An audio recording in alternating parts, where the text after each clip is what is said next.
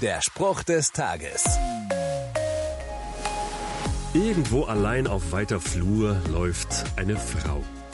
Einsam und verlassen, mitten in einer Wüste. Ihr Name ist Hagar. Sie ist geflohen und schwanger mit einem Sohn.